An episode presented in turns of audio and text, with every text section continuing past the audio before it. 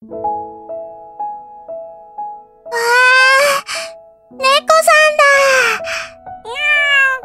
猫さん、一人ぼっちなの？寂しくない？心配してくれてありがとう。一人ぼっちだけど寂しくないよ。この町の人たちはみんな私の家族みたいなものだから。え、今の猫さん？こんにちは。すごいすごい猫さん、お話できるんだお名前は？ゆき。しのいゆきだよ。ねえ、ゆきちゃん。ゆきちゃんの好きな人たちがみんな幸せでいてほしいって思わない？幸せ？この街にはね、辛いことや悲しいことがあっても、それを乗り越えて幸せになろうとしている人たちがたくさんいるの。その手助けをしてあげてほしいの。猫さんと一緒なら、いいよみんなのために頑張れるかなゆき、頑張るありがとうねえ、私の背中に触って。あったかい。これであなたも私と同じ。一緒にこの街を幸せにしようね。うん約束よ、ゆきちゃん。約束？あ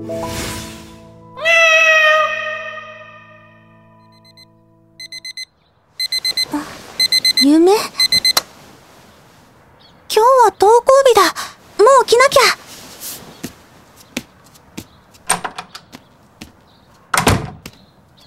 そっか。お父さん出張だったっけ？静まり返ったリビングでは、朝食の準備の音が嫌に大きく感じられます。白猫の夢。まだお母さんが生きていた頃の記憶。幼かった私は、あの後、喋る猫に出会ったことをお母さんにお話ししました。ユキには小説家が向いているかもしれないわね。そう言って、お母さんは優しく笑いました。それがなんだか嬉しくて、私は小説家を目指すようになったのです。どうして、今になってあの日の夢を見たんだろう。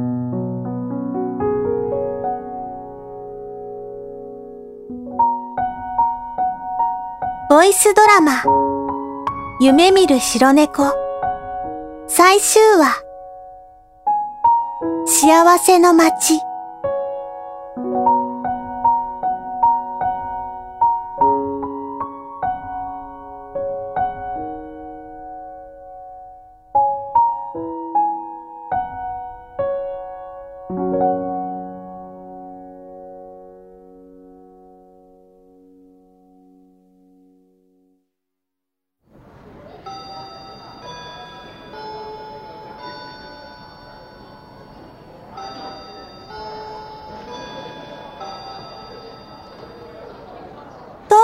の放課後、私は図書委員の金見に頼んで、閉課書庫を開けてもらい、魔女さんに関する資料がないか、調べていました。ゆうき、そろそろ帰ろうよ。せっかくの夏休みなんだからさ。ごめん。もうちょっとだけ。何を調べてるの？淀川。あそこの周辺で、過去に何か事件が起きていないか調べてるんだけど。あ、何もないみたい。淀川？事件はわからないけど、災害にまつわる話なら聞いたことがあるよ。災害？昔、大きな台風が来て、淀川は氾濫。洪水になって、たくさんの人が亡くなったの。当時はまだ、防災の意識が低くて、洪水への対策もあまりできてなかったのね。ところが、なぜか宮沢市一帯だけは被害を免れ、死者は一人も出なかった。どうして？それがね、一人の不思議な力を持った女の人のおかげらしいのよ。まさか。あ、そうか。魔女堤防だ。あ、なんだ、知ってんじゃん。宮沢大橋の近くには、魔女堤防って呼ばれる堤防があってね。それは、その女の人の力で、結界を免れたことが理由で名付けられたって話よ。私も、信じてるわけじゃないんだけどね。その当時の、いわゆる都市伝説みたいなものだったんじゃないかな。でも、うちのおじいちゃんなんかは本気で信じてるよ。かなみ、ずいぶん詳しいね。図書委員を舐めてもらっちゃ困るわね。本読まないくせに。本なんか読む必要ないんだって。貸し出しカウンターに座っていればね、面白いお話を知ってる人たちが、向こうからやってくるんだから。もしかして、それで図書委員やってるの？そういうことユキはネタ探しかもしれないけど、私は純粋に面白い話を聞くのが好きなの。私は、ずっとこの街にいます。私を見つけてくれますか？あのメールを受け取ってから一週間。私は街中を歩き回り、魔女さんを探していました。けれども、本人どころか手がかりさえ見つけることができません。いらっしゃいませ。あら、白猫さん。こっちの席どうぞ。リカさん。どう？魔女さんは見つかった？まあ、その顔を見れば察しはつくけど。全然です。アイスカフェオレください。店長、アイスカフェオレ一つ。暑すぎて、もう歩き回るのも限界です。ごめんね。私が魔女さんに出会った時に、もうちょっとしっかり人数をチェックしていれば。リカさんは悪くないですよ。そうだ。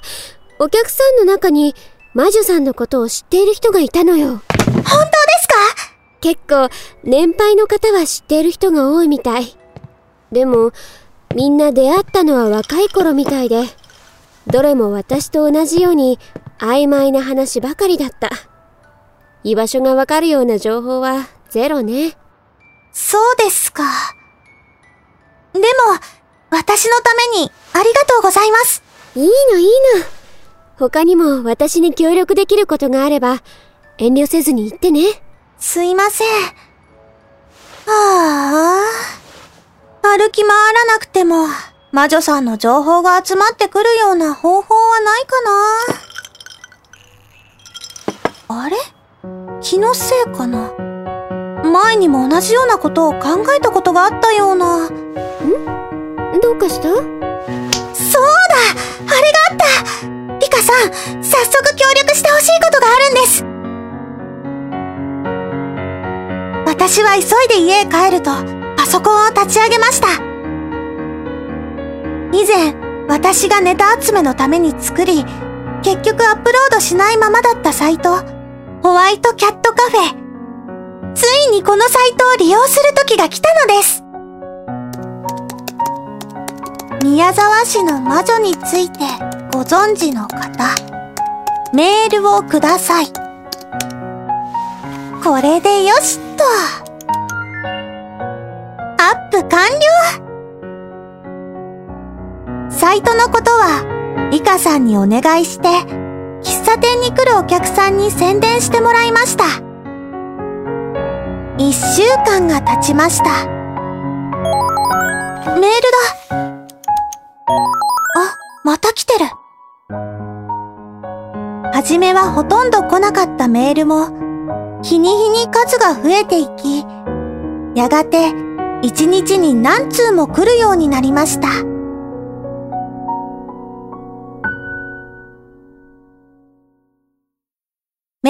差出人が魔女さんと出会った場所を宮沢市の地図にマークしていきます。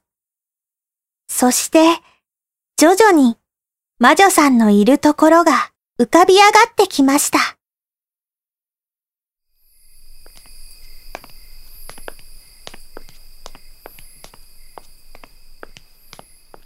それで、その魔女さんって人がこの辺りにいると睨んでいるわけね。はい。多分、魔女さんはこの近くにいます。普通の住宅街に見えるけど、それにしても、あなたもよくやるわね。みゆさん、付き合わせちゃってすいません。結婚式の準備もあるのに。いいのよ。私の方から申し出たんだから。ありがとうございます。もう7時よ。いくらこの季節日が長いからとはいえ、女の子が一人きりでうろうろしていい時間じゃないわ。そうですよね。あなたって、ちょっと危なっかしく見えるのよね。飴玉一つで知らないおじさんについていきそうっていうか、ついていきません。どうも心配なのよ。でも、もしかしたらお姉ちゃんも私のこと、こんな風に見てたのかしら。あそのカバン、ずいぶん重そうだけど、何が入ってるの？これですか？これは、お土産みたいなものです。うーん。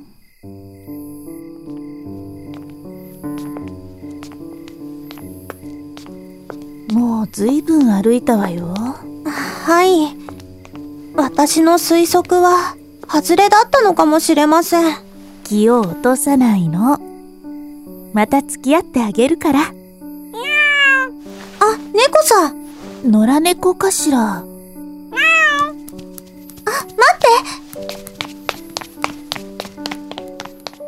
猫を追いかけて路地を曲がった瞬間、あたりの空気が変わりました。みゆさん？あれ？みゆさんみゆさんの姿はどこにもなく、目の前には狭く薄暗い路地裏が続いていて、足元には一匹の猫がいました。何？ついてこいって言うの？しばらく歩いて不安になりかけた頃、突然視界が開けました。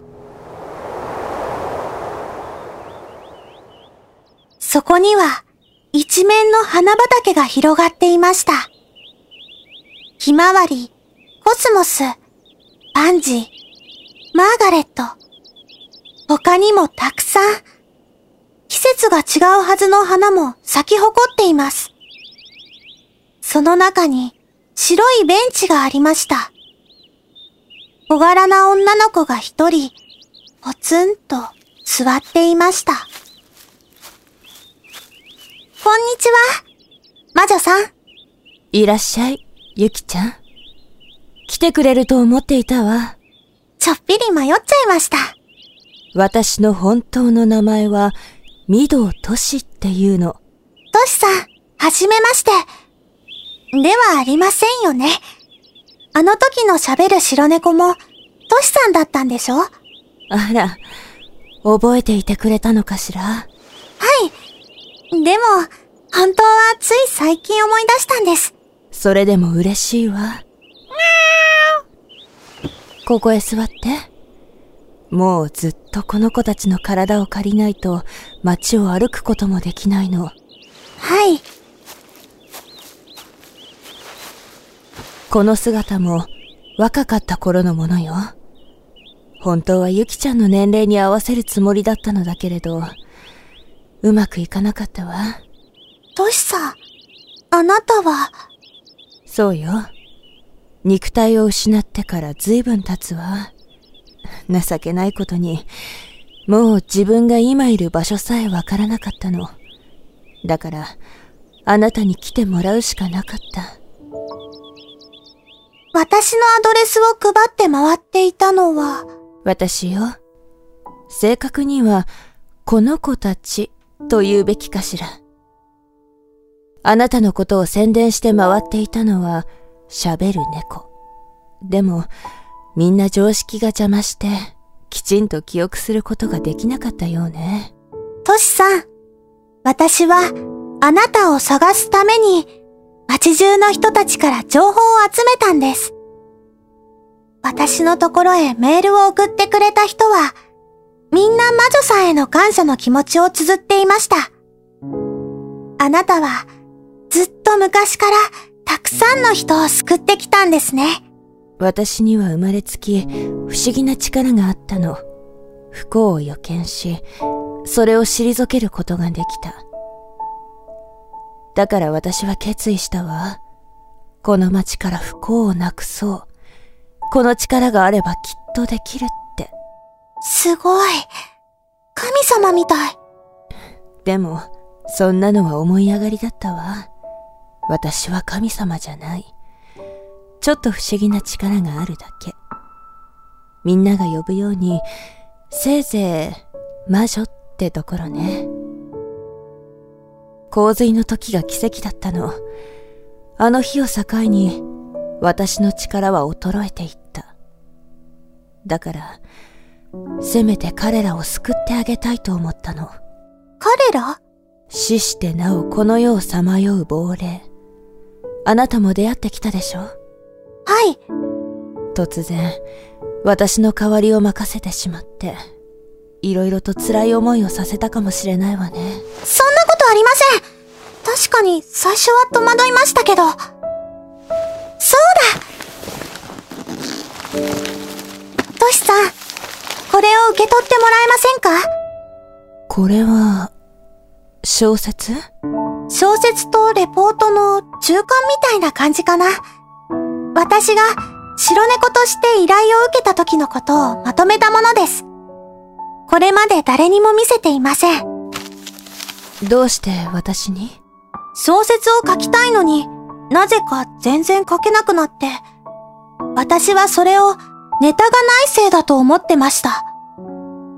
でも、違うって気がつきました。小説を書くことができなかったのは、ネタがないからじゃない。本当に読んでほしい人がいなかったからです。読んでほしい人？私が本当に自分の小説を読んでほしかったのは、死んだお母さんでした。でも、ずっとそのことに気づかないふりをしていました。だから書けなかったんです。でも、もうこれからは違う誰かのために小説を書きます。お母さんもきっとそれを望んでいるはずだから。今のあなたをお母様は誇りに思うでしょう。それに気づかせてくれたのは、私がこれまでに出会った優しい亡霊さんたちでした。私のかけがえのない友達、みんなが私に前へ進むヒントをくれました。だから、これはその第一歩です。私と亡霊さんたちの物語、トシさんに読んでもらいたいんです。ありがとう。向こうへ行く前に素敵な宝物ができたわ。それがあれば、きっと退屈しませんよ。そうね。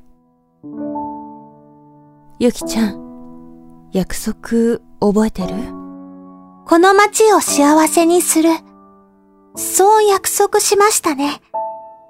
でも、私にできるんでしょうか？私は自分のことさえよくわからない、ただの子供です。トシさんのような力はありませんし、この街に住む大勢の人たちを受け止める覚悟なんてできません。特別な力なんて必要ないの。近くにいる誰かが不幸に見舞われた時、そっと寄り添って話を聞いてあげられるだけでいいの。反対に、あなたが辛い時にもきっと誰かがそばにいてくれる。すべて背負い込まなくてもいい。思い浮かべてみて。困った時に手を貸してくれる人が近くにいるはずよ。はい。一人きりだったら、多分ここへも来れませんでした。幸せの街は、実はとても単純なの。みんなで手を伸ばせば、すぐに掴むことができる。わかりました。私、やってみます。どこまでやれるかわからないけど、手を伸ばしてみます。私のわがままを聞いてくれてありがとう。あなたならきっと大丈夫。はあ、これで私も終わりを迎えられる。トシさん、寂しくないですか？ゆきちゃんは本当に優しい子ね。寂しくないわ。この町の人たちはみんな私の家族みたいなものだから。私はずっとこの町と共にあるのだから。願いを託せるのがあなたでよかった。さようなら、ゆきちゃん。さようなら、魔女さん。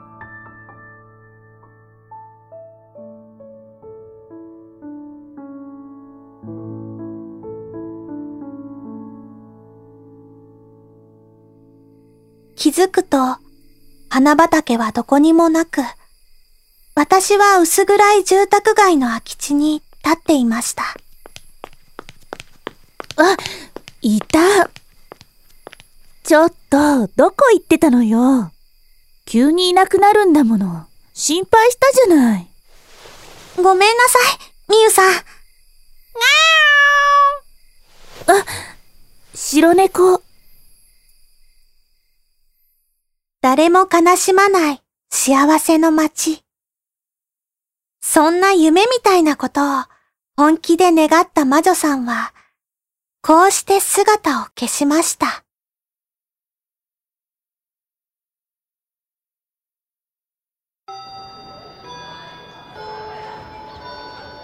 ああ、今日からまた学校か。夏休み、あっという間だったね。ああ、時間を夏休みの初日に戻してくださいお願いします白猫さん白猫さん？なんだ、ユキ知らないの？白猫さんの噂。今すっごい流行ってるんだよ。え、どんな噂なの？白猫さんの正体は誰も知らないの。喋る猫とか、とんでもない美人とか、いろんな説があるんだけど。とんでもない美人？白猫さんは街中の困っている人を不思議な力で救って回ってるんだって。ネット上に白猫さんのサイトがあって、直接依頼できるって話もあるよ。へえ、すごい。そうだ。これって小説のネタにもなるんじゃない？と？それなら大丈夫。もう新しい物語を書き始めたところだから。